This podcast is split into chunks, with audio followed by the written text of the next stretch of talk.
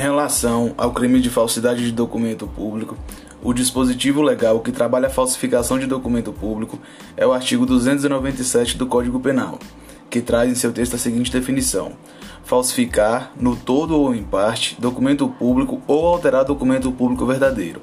O parágrafo 1 traz uma hipótese de aumento de pena, que ocorre caso o agente seja funcionário público e cometa o crime prevalecendo-se do cargo. Assim, terá sua pena aumentada de sexta parte.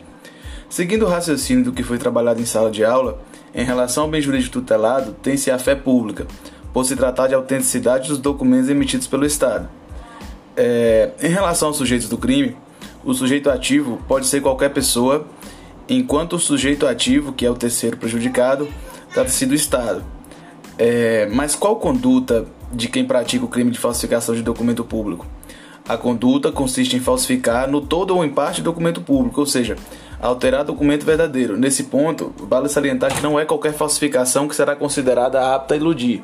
Ou seja, para que se, para que se considere crime, a falsificação deverá conter semelhança a ponto de enganar algum terceiro.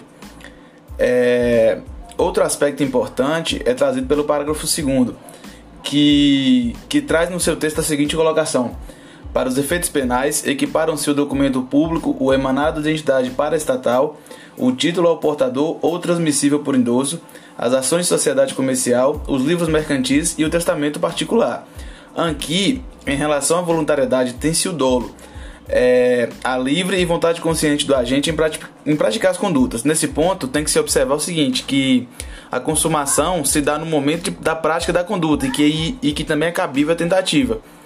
É, o parágrafo terceiro vai trazer as hipóteses equiparadas que, que acontece quando? Primeiro, na folha de pagamento ou em documento de informações que seja destinada à prova perante a Previdência Social, pessoa que não possua a qualidade de seguro obrigatório.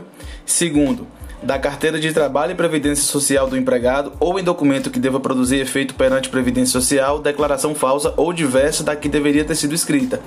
E, e por último, em documento contábil ou em qualquer docu outro documento relacionado com as obrigações da empresa perante a Previdência Social, declaração falsa ou diversa da que deveria ter constado. E por fim, o parágrafo 4 vai trazer as demais figuras equiparadas, que são que nas mesmas penas incorre quem omite nos documentos mencionados no, no, no parágrafo anterior, que eu acabei de citar, o nome do segurado e seus dados pessoais, a remuneração, a vigência do contrato de trabalho ou de prestação de serviços. É, em relação à falsificação de documento particular, que é trabalhada pelo artigo posterior, no caso o 298 do Código Penal, traz em seu caput que falsificar no todo ou em parte documento particular ou alterar documento particular verdadeiro.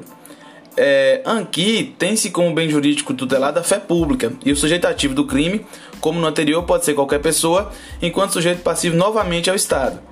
A conduta desse crime consiste em falsificar, no todo ou em parte, documento particular, onde deve ser alterado documento particular verdadeiro.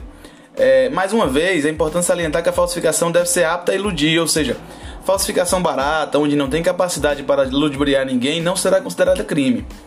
É, por último, em relação ao documento particular por equiparação, o parágrafo único traz que equipara-se o documento particular o cartão de crédito ou débito.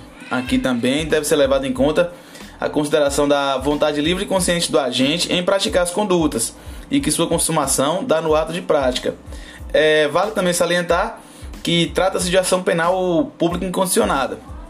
Em relação, por último, à falsidade ideológica, é, o artigo seguinte, o 299 do Código Penal, vai dizer que omitir em documento público ou particular declaração que nele deveria constar, ou nele inserir ou fazer inserir declaração falsa ou diversa da que deveria ser escrita, com o fim de prejudicar direito, criar obrigação ou alterar a verdade sobre o fato juridicamente relevante.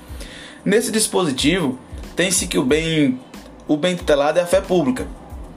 E, e, que seu sujeito ativo, como nos, como nos anteriores, poderá ser qualquer pessoa e também terá o Estado como terceiro prejudicado, o que acontece nos três casos citados aqui na, em questão. A conduta prevista para o crime de falsidade ideológica é de omitir, em declaração que seja de cunho público ou particular, declaração que neste não deveria constar. Ademais, temos que, como eu posso dizer, tem a prática de inserir declaração falsa ou diferente daquela é, diferente daquela ao qual deveria constar no documento público ou particular. Em relação ao dolo, Mais uma vez, deve haver a vontade livre e consciente do agente e sua consumação se dará no momento da prática.